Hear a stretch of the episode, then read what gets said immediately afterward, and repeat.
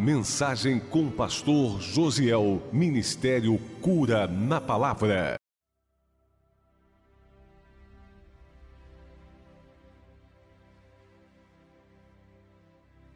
Hoje o Senhor colocou essa palavra no meu coração.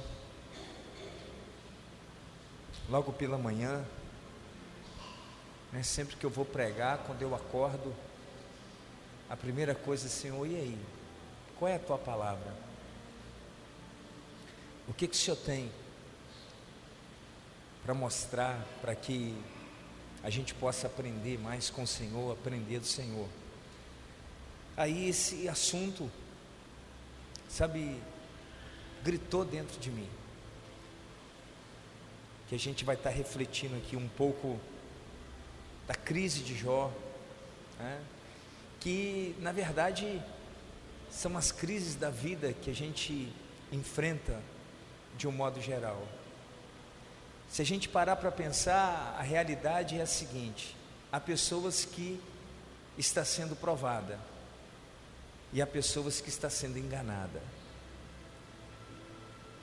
Às vezes a gente confunde, pensando que vida boa, a vida perfeita é a vida daquela pessoa que não passa por problema algum, que não enfrenta dificuldade alguma, que não enfrenta provação nenhuma.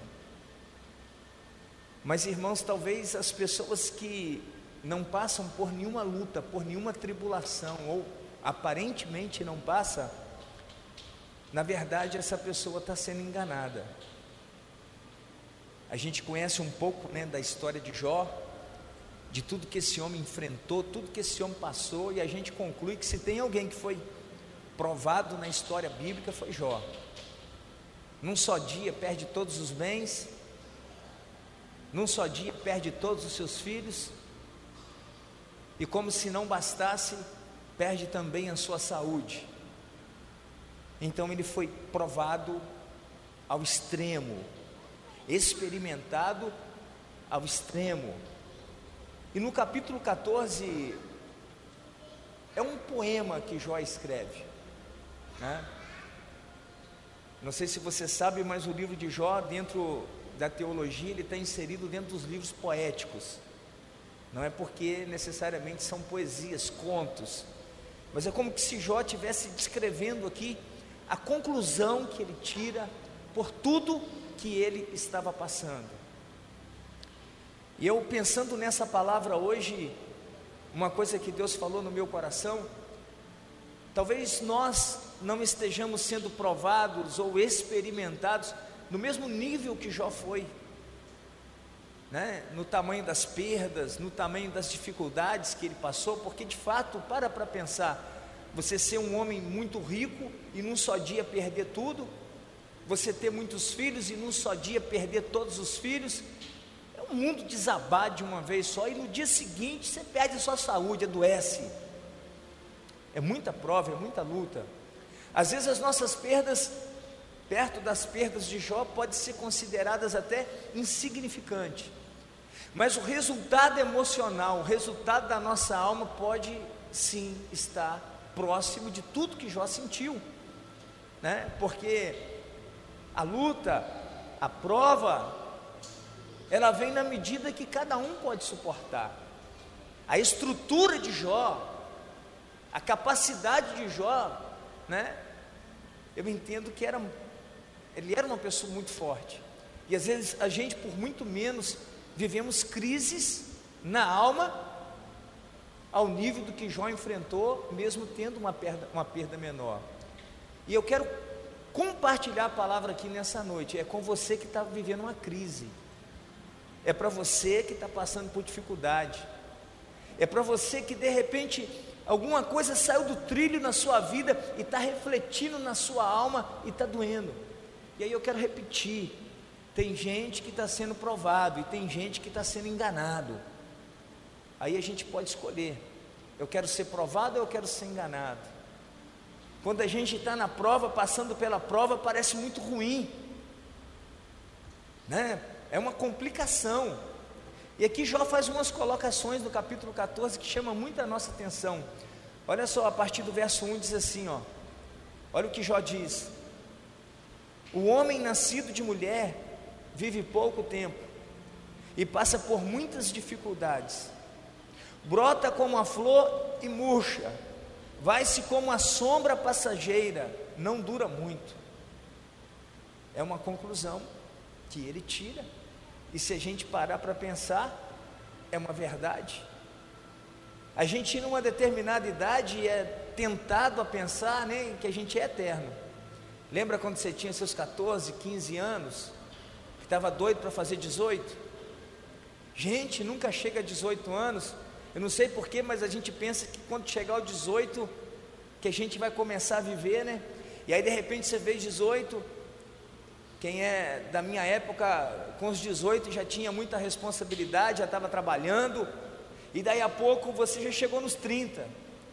E quando a gente passa dos 30 e você olha para trás, gente, passou tudo muito rápido. E aquela percepção que a gente tinha de quando vai chegar aos 18, agora ela muda.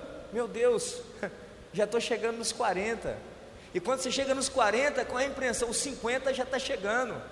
E chegou nos 50, irmãos, vai ficando mais perto do fim, aí você olha assim e fala, Senhor, a vida passa realmente muito rápido. A vida passa muito rápido. Chega para uma pessoa de 80, meu pai tem 89, sabe? E se você falar com ele, você viveu muito tempo, ele fala, não, passou muito rápido. Passa muito rápido, e essa conclusão aqui, ela é verdadeira, ela, ela procede. É um homem maduro que está falando isso. A vida passa muito rápido. Aí olha o que diz no verso 3: Fixas o olhar no homem destes, e o trarás à tua presença para julgamento? Quem pode extrair algo puro da impureza? Ninguém. Verso 5: Os dias do homem estão determinados, tu decretaste o número dos seus meses e estabeleceste limite, que ele não pode ultrapassar. Por isso, desvia dele o teu olhar e deixa-o até que ele cumpra o seu tempo como o trabalhador contratado. Isso aqui é tremendo, essa colocação de Jó, né? Basicamente, o verso 5 está repetindo o que ele diz no verso 1 e 2, que ele fala assim: os dias dos homens estão determinados. Se você ler Mateus 6,27, Jesus fala: o homem não pode acrescentar um côvado à sua vida. E quando ele diz um côvado, eu entendo que reflete a nossa estatura, arremete à nossa estatura física, ao nosso tamanho e também ao curso da nossa vida. Quando chegar o tempo do nosso último suspiro, deixa eu te falar uma coisa: não há tecnologia na medicina, na ciência capaz de prolongar os dias dos homens. Pode ter isso no seu coração. Então a gente não pode acrescentar. E ele diz assim: E o Senhor fixa os olhos nesse homem, traz ele à tua presença para julgamento. Pode-se extrair algo puro da impureza? Olha o que, que Jó está dizendo, Senhor. A gente tem uma vida muito passageira, passa muito rápido, e o Senhor ainda nos chama para a tua presença para tentar tirar algo de bom de nós. Não dá para extrair nada de puro da impureza. Jó está falando para Deus: Deus, além da nossa vida passar muito rápido, o Senhor quer tirar alguma pureza de nós? É impossível, porque o que nós somos é impuro. É a visão que Jó está tendo de si mesmo, da circunstância que ele está vivendo. Meio que tipo assim: Senhor, o Senhor está me fazendo passar por toda essa prova, me chamando para a tua presença, para um julgamento, para tirar algo puro de mim. Quando a gente está sendo provado, está na luta, está na prova, deixa o Espírito Santo falar com você. Qual é a impressão que a gente tem? Deus está me provando, Deus está me experimentando. Deus está querendo tirar alguma coisa boa de mim, ou então eliminar as coisas ruins. É assim ou não é? Quando a gente está passando a tribulação, a impressão é da prova, né? é o Senhor que está nos provando, é o Senhor que está de alguma forma tratando com a gente, e de fato é. E Jó diz assim: tem como tirar alguma coisa pura da impureza? Ele está tendo uma visão de si mesmo: eu sou impuro, e não pode tirar algo puro de mim. Aí uma coisa me chamou a atenção, não precisa ir lá não. Jó está tendo uma visão de si mesmo como impuro, mas no capítulo 1, no verso 8, o Senhor disse assim: ó, disse então o Senhor a Satanás: reparou o meu servo Jó? Não há ninguém na terra como ele, irrepreensível, íntegro, homem que teme a Deus e evita o mal. Enquanto Jó está tendo uma visão de impuro, Deus olha para ele como um homem reto, como um homem íntegro, como um homem que se desvia do mal. Deus está vendo em Jó aquilo que ele não consegue enxergar. Mas uma coisa me chamou muita atenção: Jó não está tendo uma visão errada de si mesmo, ele está tendo a visão correta.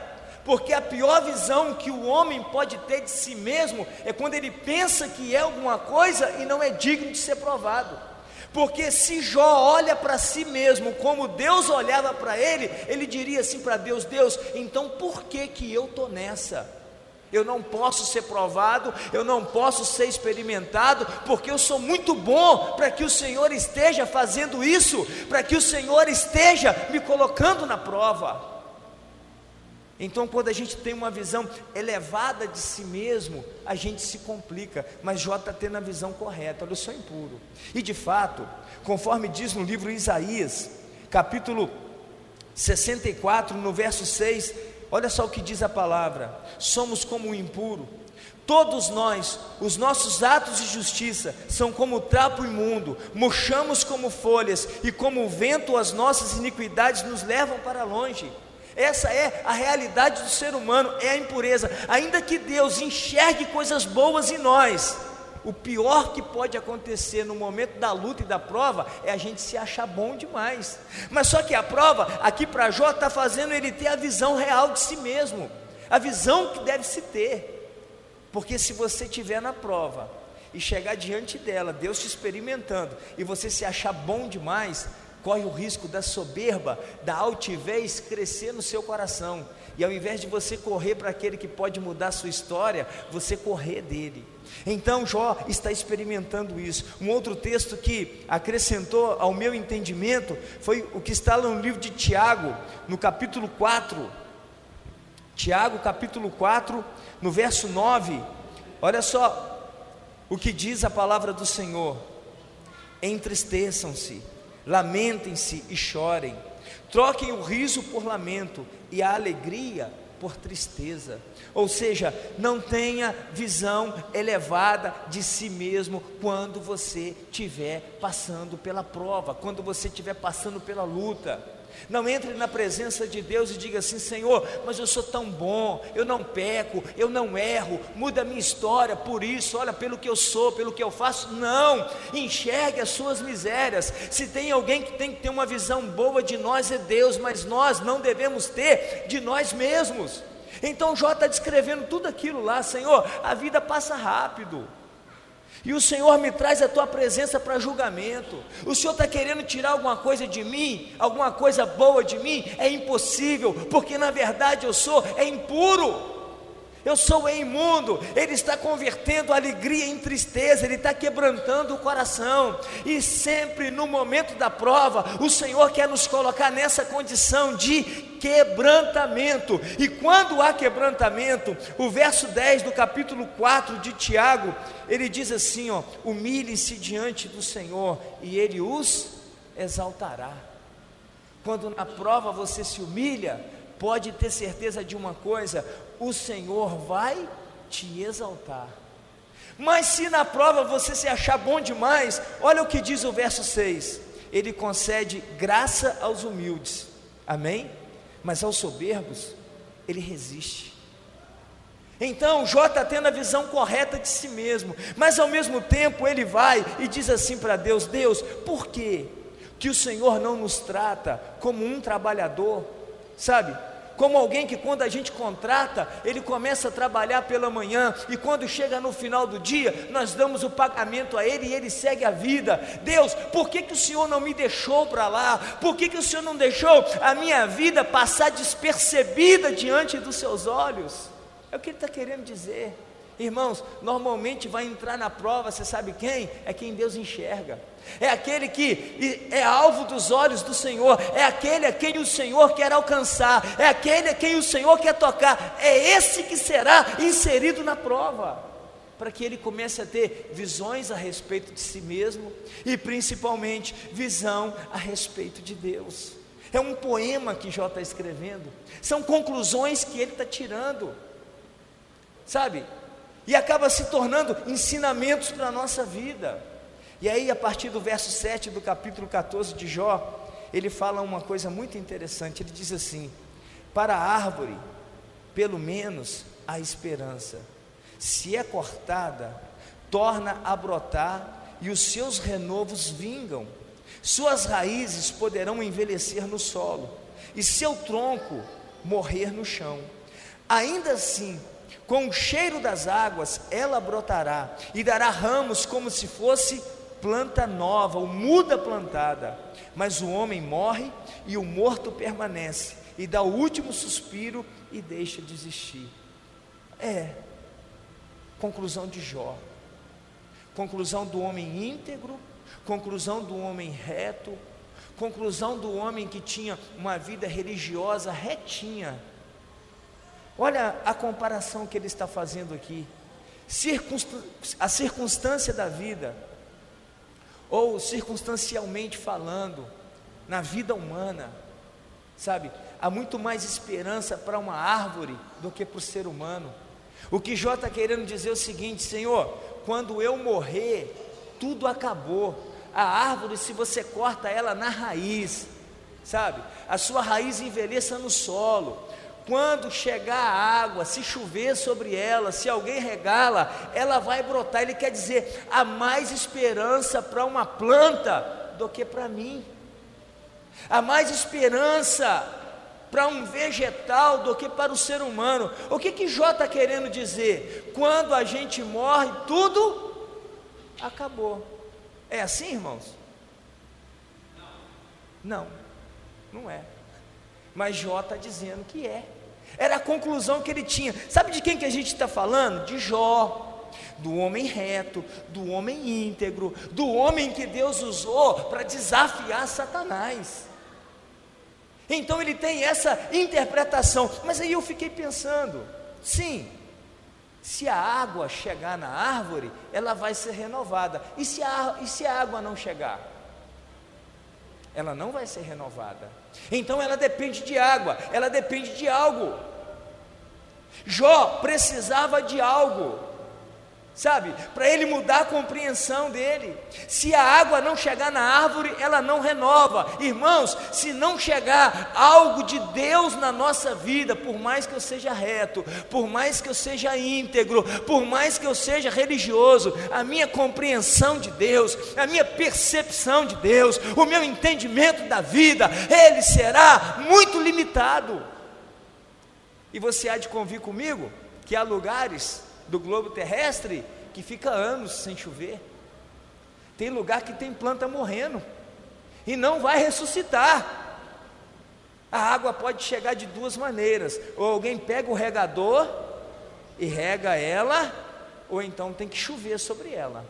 A chuva é algo vindo de Deus.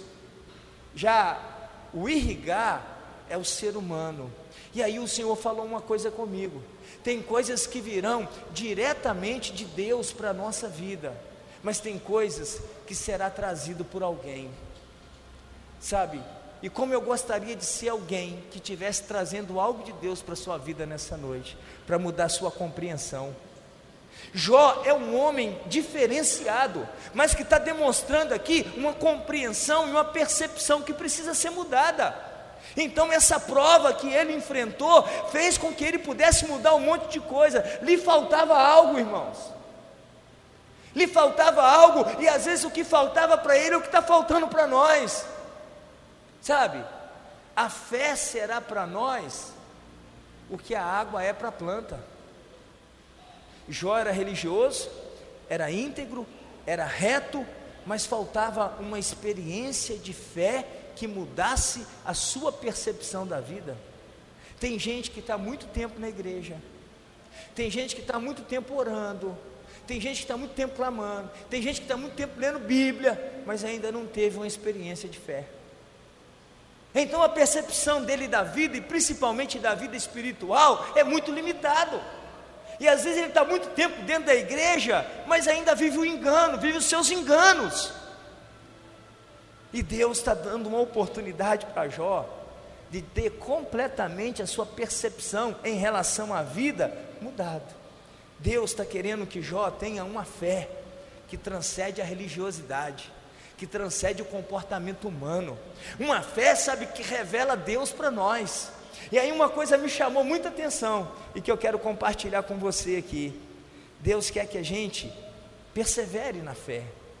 E o que que nos faz perseverar na fé? Parece que eu vou fugir um pouco do assunto, mas daqui a pouco você vai entender tudo.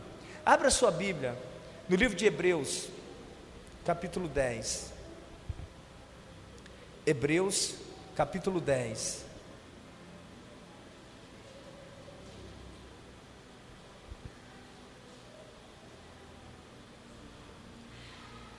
A partir do verso 19, o texto que eu vou ler aqui é um pouco extenso.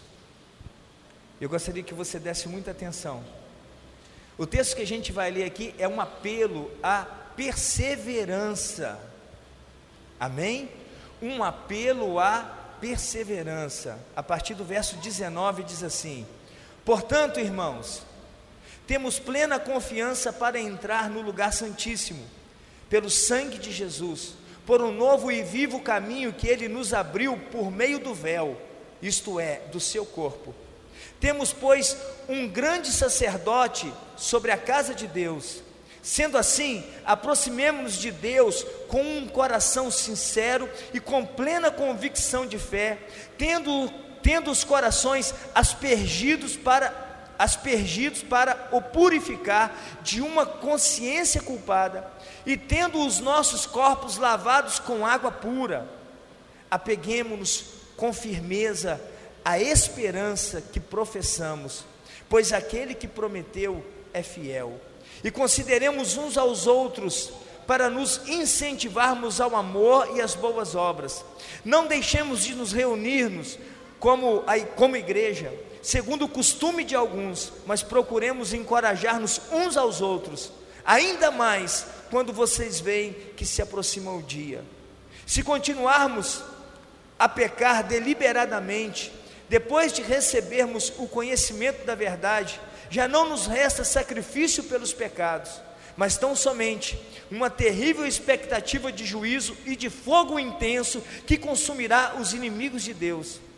Quem rejeitava a lei de Moisés morria sem misericórdia pelo depoimento de duas ou três testemunhas. Quão mais severo castigo julgam vocês merecer aquele que pisou aos pés o Filho de Deus? Profanou o sangue da aliança pelo qual ele foi santificado, insultou o Espírito da graça, pois conhecemos aquele que disse: A mim pertence a vingança, eu retribuirei. Outra vez, o Senhor julgará o seu povo. Terrível coisa é cair nas mãos do Deus vivo.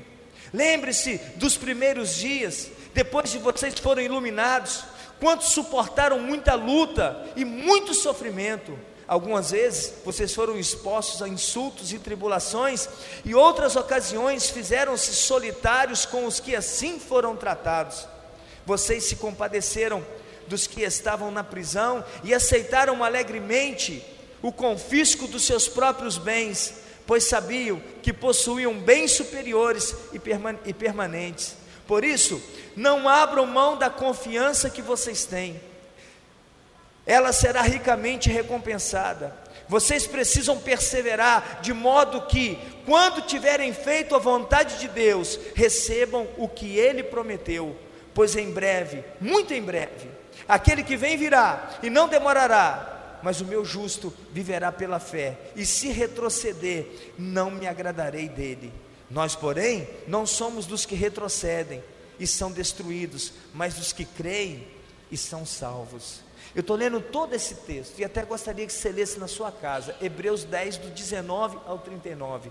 Isso aqui é uma exortação, é um apelo a perseverar no que? Na fé. E aqui ele faz menção de coisas: que temos um Cristo, um sacerdote, temos um Senhor que morreu por nós, temos um Deus que fez promessa. E ele lembra os hebreus: lembra quando vocês foram iluminados? O princípio da fé não é para conquista, mas quando a gente foi iluminado, que o Espírito tocou em nós e os nossos olhos da fé abriu, a gente não tinha dificuldade nenhuma pra, de perder, a gente não tinha dificuldade nenhuma de abrir mão, a gente não tinha dificuldade nenhuma em se preocupar com aquele que precisa, em ir na casa do doente, em ir na casa do necessitado, em sentar junto com o necessitado, em fazer parte de momentos difíceis da vida das pessoas. Isso é a fé. Essa fé precisa ser despertada em nós. E até então lá a gente fala de um Jó que tinha tudo, que possuía muito, que sacrificava, que tinha obra religiosa, que era reto, que desviava do mal, mas ainda não tinha uma fé viva e poderosa no Senhor. Não tinha uma intimidade com o Senhor. E a fé, irmãos, ela aponta para um despertamento que transcende a comportamento humano mas leva-nos a uma esperança, a um Deus todo-poderoso e sobrenatural. Sabe quando Jó fala lá no texto que lemos, que há muito mais esperança para uma árvore do que para o ser humano, querendo dizer que quando a vida humana acaba, acabou tudo, isso mostra uma fé limitada. Mas a gente precisa ter essa fé perseverante. Sabe? E o que é uma fé perseverante? Não é uma fé que entrega os pontos. A impressão que dá lá é que Jó está entregando os pontos. Hã?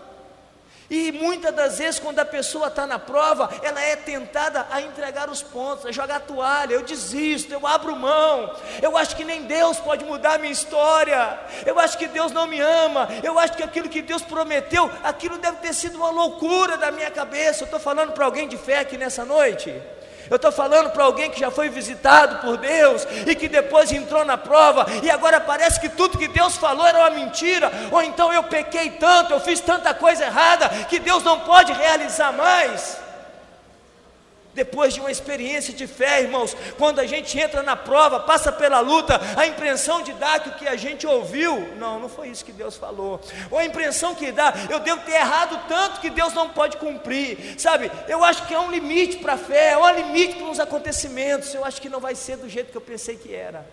Quer saber? Eu vou abrir mão. Eu vou desistir. Alguns hebreus, irmãos, estavam desistindo. E aí o autor dos Hebreus chama a atenção, persevera. Lembra do começo?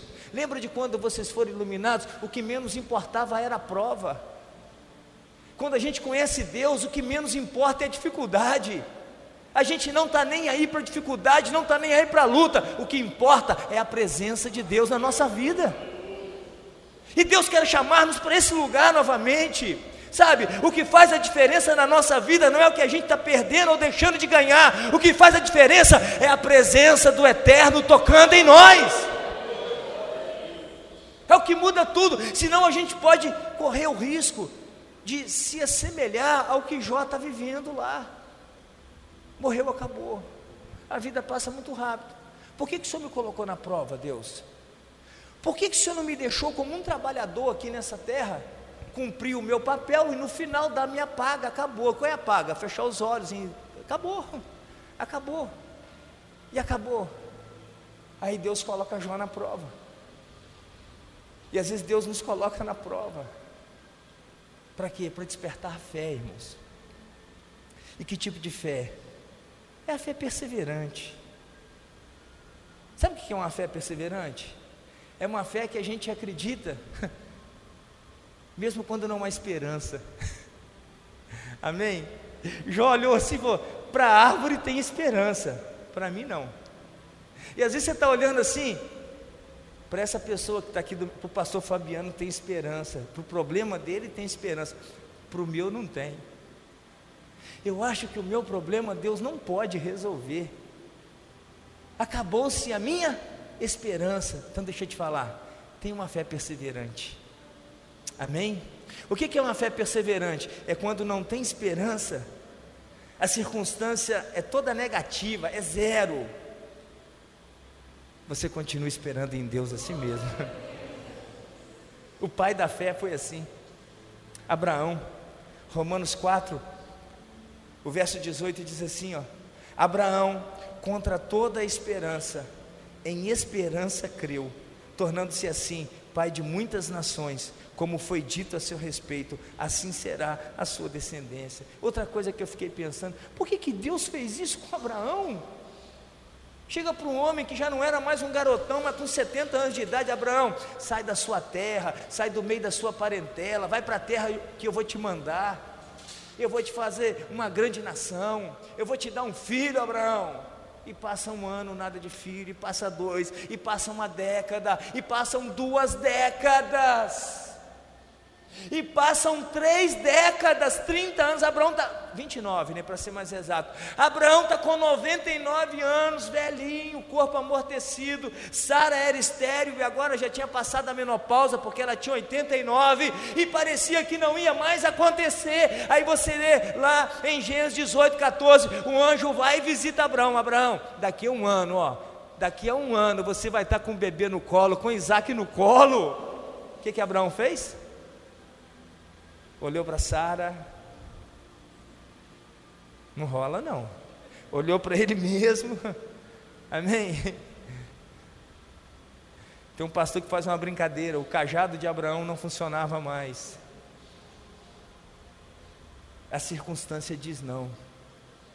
Mas de repente ele olha para aquele que fez a promessa. Abraão creu contra a esperança.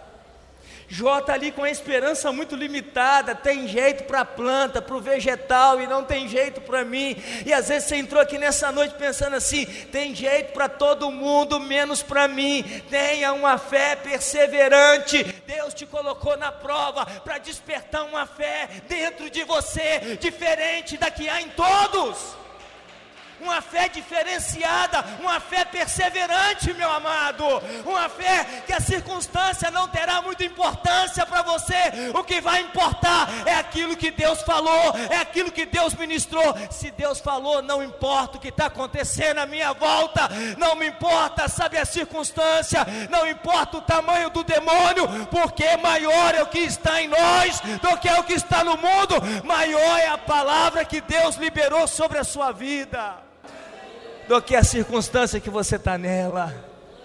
Aleluias. Então a fé perseverante é essa. Abraão tinha, Jó tinha que olhar para ele, estou enrolado. Olhar para a planta, é, para ela está melhor. Mas ele foi muito sincero. E a gente precisa ser sincero. E ele foi sincero. E às vezes você entrou aqui, de repente, hoje, pensando assim: eu acho até que é a última vez que eu vou no culto. Porque se Deus não mudou até hoje, Ele não muda mais. Eclesiastes 3:1. Há um tempo determinado para todo propósito, amém? Olha para mim, o propósito é de Deus, não é seu não. que a gente tem que aprender a caminhar com Deus, amém? O propósito é de Deus, não é seu. Você pode dar um glória a Deus por isso? E pastor Fabiano, a melhor coisa que tem que o propósito é de Deus, sabe por quê? A gente muda de propósito toda hora. A gente muda de acordo com a circunstância. Mas Deus não é homem para que minta. Ori canta laço e anda laço. E ele não é filho de homem para que se arrependa quando ele tem um propósito, irmãos, ele que se encarrega de fazer com que esse propósito aconteça. Ele diz: Abraão, sai da tua terra, sai do meio da tua parentela, que eu vou te fazer uma grande nação. E quando tudo parecia que não, Abraão se tornou a grande nação. Amém. Amém, irmãos. Então, às vezes a gente é colocado na prova para esse despertamento de fé. Abraão, quando sai, não tem essa fé toda, mas na caminhada ele vai adquirindo. Jó lá no começo, Deus olha para ele, é íntegro, é reto. Jó sacrificava. Jó fazia culto, irmãos. Mas faltava uma experiência de fé. Aí deixa eu te falar, tem gente que está na prova e tem gente que está sendo enganado. Sabe por que, que Deus te colocou nessa prova? Porque Ele quer te tirar do engano do engano da religião, do engano que você pensa a respeito de si mesmo. Deus quer tirar o engano. Deus quer mudar a nossa visão a respeito dele mesmo. Aleluias. E Jó está pensando: quando acabar aqui, acabou. Né? A gente vai para Paulo, 2 Timóteo 4,7, ele diz assim para Timóteo: Timóteo, combati o bom combate, encerrei a carreira, eu guardei o quê? A fé. Mas peraí, Paulo está no corredor da morte, você precisa guardar a fé para depois da morte? Combati o bom combate, encerrei a carreira, guardei a. Se morreu, acabou. Você não precisa de fé depois da morte, precisa, irmãos? Por que, que ele está guardando a fé? Agora Timóteo não via, Paulo não viaja mais, não faz missões mais, Paulo não prega mais, Paulo está na cadeia, no corredor da morte, esperando para ser decapitado, mas ele guardou a fé. Sabe por que ele guardou a fé? Porque Deus não é Deus de mortos, é Deus dos vivos. Quem tem fé em Deus não morre mais, vive para sempre, amém? Deus será seu Deus aqui, será seu Deus na eternidade. Então Deus quer despertar essa fé e às vezes Ele nos coloca na prova para esse entendimento. Que tem gente que está pensando que ser crente é para aqui, não, irmãos. Aqui é o treinamento, a gente está preparando para viver, para experimentar, para degustar de coisas que não existem nesse mundo e sem fé a gente não chega lá. Aleluias. Mas quando Deus põe na prova, não é para tirar do engano? É para tirar do engano. Abre, vamos voltar lá para Jó, para ver se ele aprendeu a lição. Jó 42.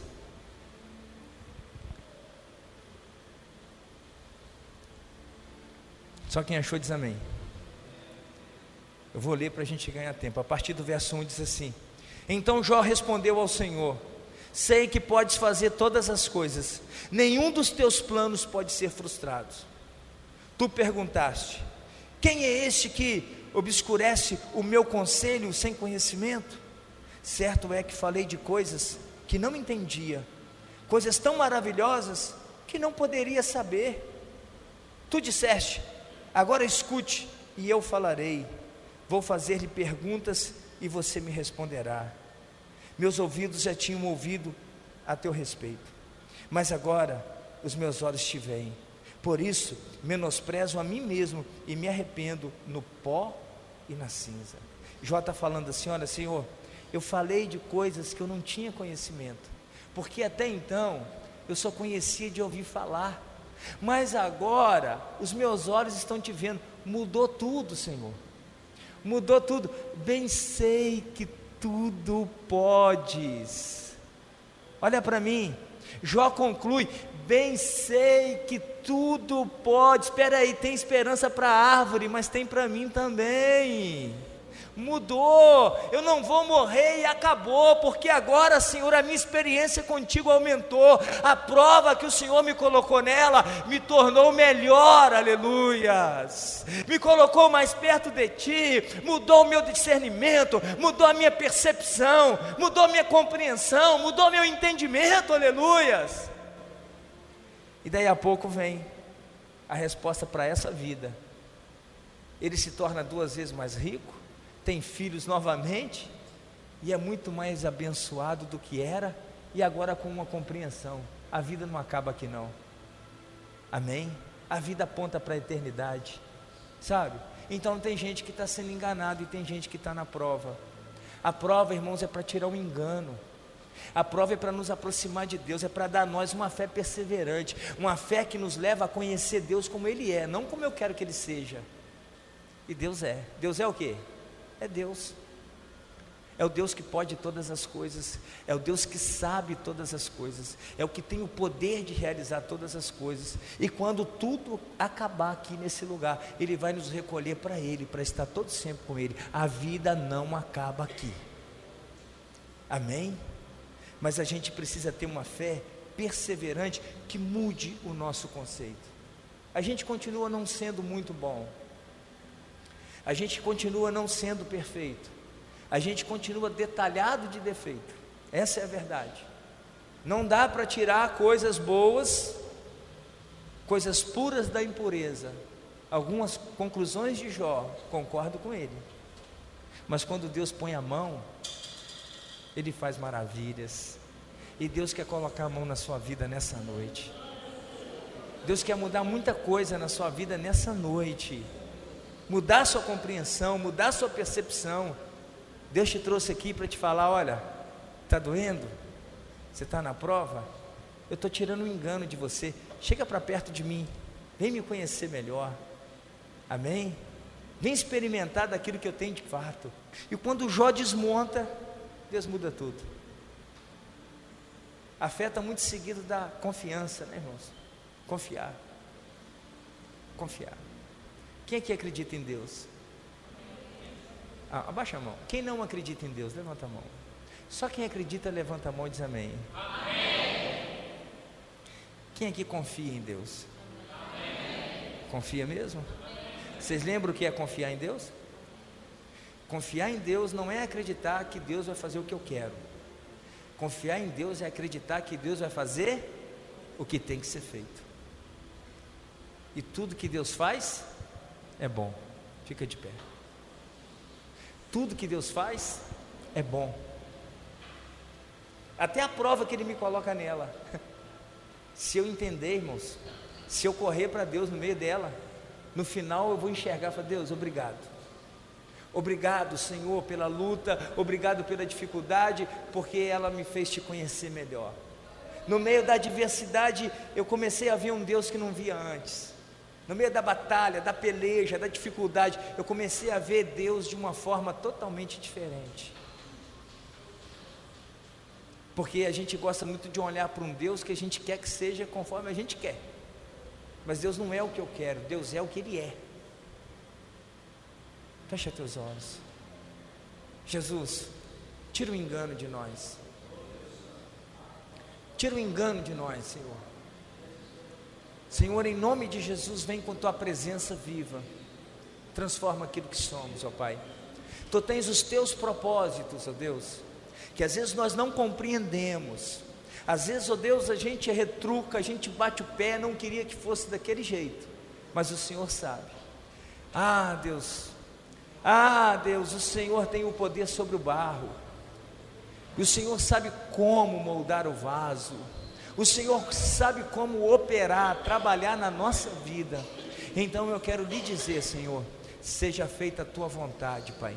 Seja feita a tua vontade. Dai-nos, ó oh Deus, apenas a tua graça, a capacidade de entender e discernir tudo aquilo que o Senhor está fazendo, porque é o que nós mais precisamos. Abra nossos olhos espirituais para que nós te vejamos, assim como Jó disse Antes eu te conhecia de ouvir falar, agora os meus olhos te veem. Senhor, em nome de Jesus, faz essa obra na nossa vida, para que o teu nome seja glorificado.